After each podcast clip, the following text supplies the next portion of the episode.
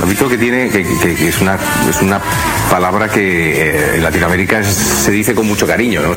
Saluda, señor Blue Demon Jr. ¿Qué tal? ¿Cómo están amigos de Dixo? Pues aquí mira, A ver, lo primero, ¿qué música escuchas así para cuando estás entrenando? ¿Eres de los que te pones tu, tu reproductor MP3 para entrenar o...? ¿Qué música te gusta escuchar? ¿Qué música te gusta escuchar? Miguel Bosé. Ahora con esta eh, recopilación de éxitos que hizo con Papito, me, me encanta mucho. Si Blue Demon lo recomienda, Nosotros también. Miguel Bosé en México. la gira que ha roto todos los esquemas. Papi Tour, 22 de noviembre, Foro Sol. Boletos en Ticketmaster al 53 25 9000 o en www.ticketmaster.com.mx. Mantente al pendiente porque Dixo y Prodigy MCN invitan. Este es el podcast de Fernanda, de Fernanda Tapia. Podcast por Dixo y Prodigy MSN. Vámonos con más discriminación. En muchos cortos animados de Tommy Jerry y de los Looney Tunes, era muy común el uso del chiste visual donde algo le explotaba en la cara a un personaje. Y el Disney le daba el aspecto exagerado y estereotipado de una persona negra.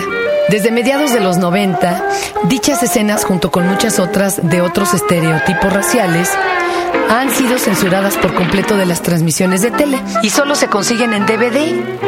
Amigos, al arte, cuando menos comentada. Música. Y el mismo caso se aplicó contra Spiri González al considerarlo un estereotipo ofensivo para los mexicanos. Bueno, al menos para los que residen en Estados Unidos y Canadá. Vamos a preguntarle a los que sí saben. Señor Monsiváis, nos da mucho gusto platicar con usted eh, y preguntarle. Hablando de racismo y, y- los prejuicios que, que este acarrea, eh, ¿por qué México sufre tanto de ellos? porque es un racismo asentado en otra idea eh, monstruosa, la superioridad que da la clase social, el dinero como encumbramiento a la vez genético y social. Mm, eh, es un racismo de los que no se sienten superiores porque son de otra calidad de apariencia, rubios, altos y de ojos azules, sino de los que se sienten superiores porque no son indios. Es un racismo eh, realmente andrajoso, estúpido, y que sin embargo aún continúa, continúan los anuncios de la televisión, continúa en las revistas de sociales, continúan los desplantes eh, de los que se llaman niños bien, continúa en la concesión de empleos, continúa en demasiadas cosas. Pensar que le hace falta un país para modificarse no es asunto ni de una entrevista ni de una persona. Lo que de lo que sí estoy seguro es que la crítica al racismo es fundamental y la burla de esto de esta necedad de mejorar la raza que no es sino un término racista que evoca al nazismo que esta necesidad de mejorar la raza es uno de los peores rasgos de la clase dominante. Hoy en día, México es el único país del hemisferio norte donde ocasionalmente se transmite en los cortos de Spiri González. Hubo un grupo de, de chicanos que dijeron que por favor no, que no lo quitaran, que no era de ninguna manera ofensivo. Las películas de los estudios Disney han provocado ya varias controversias por sus contenidos racistas. Por ejemplo, Aladdin provocó mucha bulla por su secuencia inicial. En la versión original de la canción de fondo estaba la frase Where they cut off your ear if they don't like your face, donde te cortan la oreja si no les gusta tu cara, refiriéndose a Arabia. Tras las protestas de muchos árabes, la letra de la canción fue cambiada. En La Sirenita, el cangrejo Sebastián fue repudiado no tanto por sus rasgos claramente jamaiquinos, sino porque en su canción principal Bajo el Mar solo habla de holgazanear, un estereotipo racial atribuido a los afrantillanos. En Dumbo, los cuervos que descubren que Dumbo puede volar no solo tuvieron voces de negros. En el doblaje mexicano les pusieron acentos de españoles. ¿verdad? Sino que además estuvieron caracterizados según estereotipos de afroamericanos de los barrios bajos de los años 40. En el libro de la selva, todos los personajes hablan con acentos británicos, excepto por el rey Louis, quien tuvo un marcado acento afroamericano. En La Bella y la Bestia, pese a que la historia está ambientada en Francia, el único personaje con acento francés es el candelabro Lumière, y quien de hecho incurre en muchos estereotipos atribuidos a los franceses. En 1940, en la película Fantasía, durante la secuencia eh, de los centauros, ellos originalmente aparecían viendo a una centauresa de rasgos marcadamente negros llamada Sunflower y cuya única participación a cuadro era como sirvienta de otra centauresa marcadamente blanca a la que le pulía las pezuñas. Ante las protestas, la secuencia de Sunflower fue eliminada por completo para el restreno de la película en el 60. El remedio creó mucha más polémica aún, ya que al negar por completo la presencia de Sunflower, se interpretó como que para Disney los negros pues ya ni siquiera existían, ¿verdad? Ya no solo eran sirvientes. Pan, los apaches no solo están exageradamente estereotipados, sino que durante su número musical son caricaturizados como una sociedad misógina. Específicamente ponen a Wendy a lavar los platos y la ropa solo por ser mujer, así ¡pum! la mandaron al rincón. Mujeres no bailar. Mujeres cortar mucha leña. La mayor controversia racial contra Disney es por la película La canción del sur. En la película que mezcla acción real con animación, el tío Remus es un esclavo en una plantación sureña que sin embargo está muy contento con su situación de esclavitud. A la fecha esta película permanece enlatada y no se ha editado en video, aunque hay circulando algunas copias extraoficiales que salieron en beta y VHS fuera de Estados Unidos. La mayor ironía fue que durante la noche de premier de la película en Atlanta, Georgia, James Baskett, el actor protagónico, ¿qué creen? No lo dejaron entrar al cine por negro.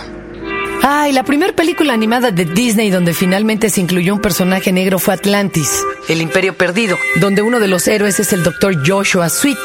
Y si bien previamente hubo muchos personajes como los cuervos de Dumbo o el cangrejo Sebastián, que pueden identificarse claramente como negros, la verdad es que ninguno era humano. El primer personaje protagónico afroamericano de los cómics fue Lobo, publicado por la Dell Comics en 1965. El primer superhéroe negro Falcon, quien debutó en 1969 por parte de la Marvel Comics, y el primer superhéroe negro, el primer superhéroe negro que tuvo su propia serie fue Luke Cage en 1972. En contraste, el primer superhéroe de ascendencia mexicana fue Anthony Big Words Rodríguez, miembro de la Newsboy Legion, la Legión de Voceadores, creado en 1942. Vámonos ahora con Hitler. En 1933, Adolf Hitler fue nombrado canciller pese a ser de un partido ultraderechista en tiempos en que Alemania tenía un gobierno de izquierda. Esta contradicción estaba fundamentada por otra. La mayoría de los políticos alemanes esperaban que Hitler no pudiera con la presión del poder y que terminara renunciando en menos de seis meses. Ya, todo apaleado, desacreditado. ¿Verdad? Pero en todo caso, la mayor ironía fue que el nazismo eh, fue el nazismo mismo. Adolf Hitler llegó al poder convenciendo a sus partidarios de que la máxima perfección humana eran los alemanes, altos, fuertes y rubios. ¿Cómo creen? Mientras el propio Hitler era chaparro, moreno, debilucho, austríaco, o sea, en ese momento todo esto que les digo era mal visto. Bueno, creo que hasta tenía un solo testículo. La frase nacionalista y medio xenófoba de pobre México tan lejos de Dios y tan cerca de Estados Unidos fue acuñada por Porfirio Díaz.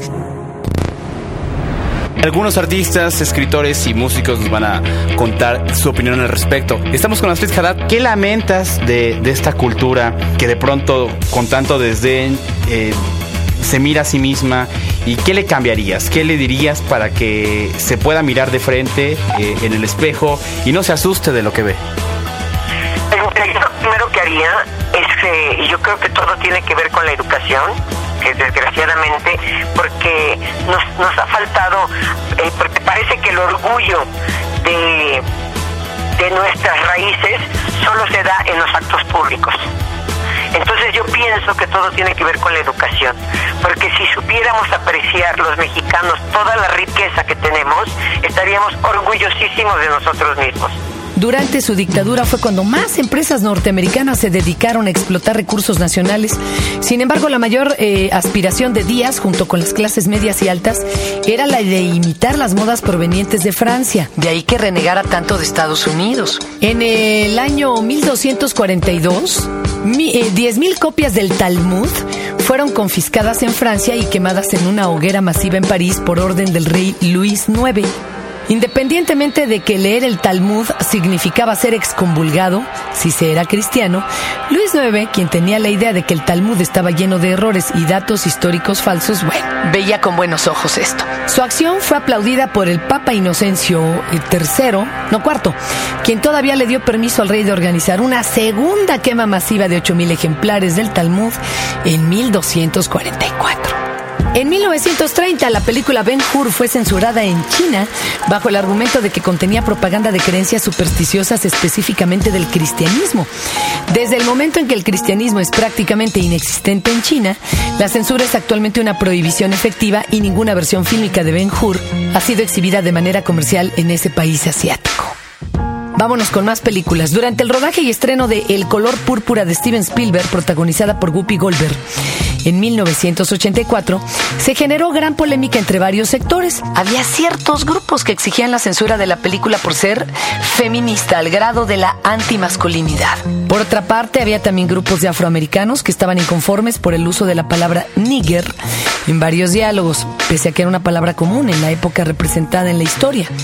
Más todavía cuando finalmente se estrenó, se censuró en la India por su sutil contenido lésbico. Ching.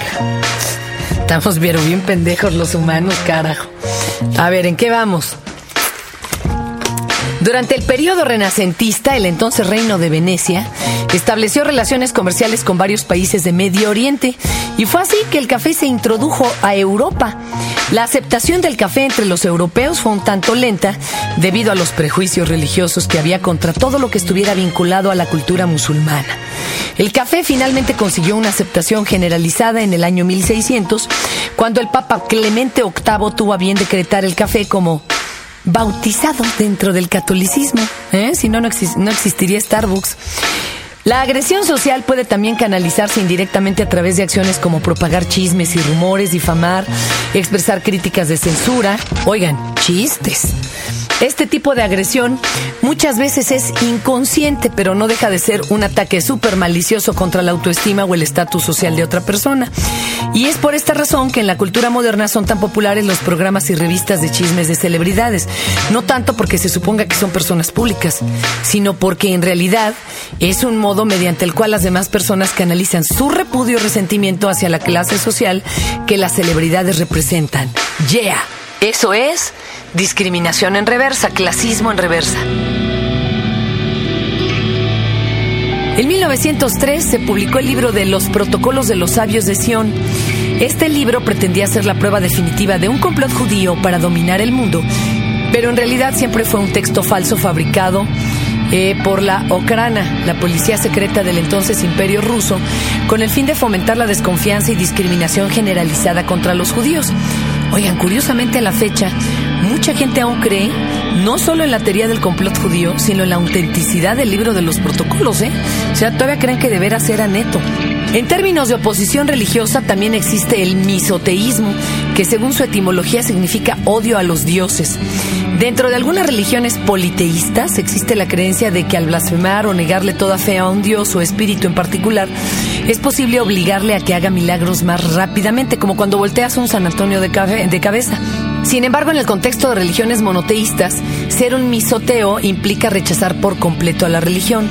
El rechazo en cuestión puede ir desde la simple adopción de hábitos agnósticos hasta el repudio abierto contra todo lo que represente a la religión.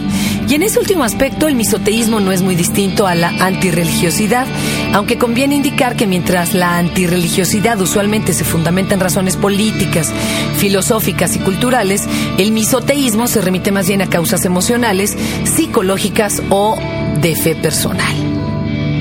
Ay, Dios santo. En la antigua Grecia las mujeres eran consideradas como objetos personales apenas superiores a los perros y caballos. La excepción a la regla lo ponía la ciudad de Esparta, donde las mujeres no solo eran reconocidas como humanas, sino que tenían derecho al voto democrático. En contraste, cabe recordar que los espartanos acostumbraban matar a los recién nacidos que se veían enfermos, débiles o potencialmente deformes. Y algunas mujeres, ¿por qué no decirlo? Se cree que la iconografía más antigua a favor de la tolerancia y coexistencia racial son los tres reyes magos, aunque en la Biblia no se mencionan ni sus nombres, ni cuántos eran, ni nada de eso. Durante la Edad Media se estableció la idea de que eran específicamente tres, un europeo, un musulmán y un hindú. Esto es, un rey representando cada una de las etnias humanas conocidas en aquel entonces. Con el paso del tiempo, el hindú fue reinterpretado como africano, aunque nunca se tomó en cuenta el detalle de que los elefantes africanos nunca se han domesticado, por lo que es erróneo representarlo montando uno.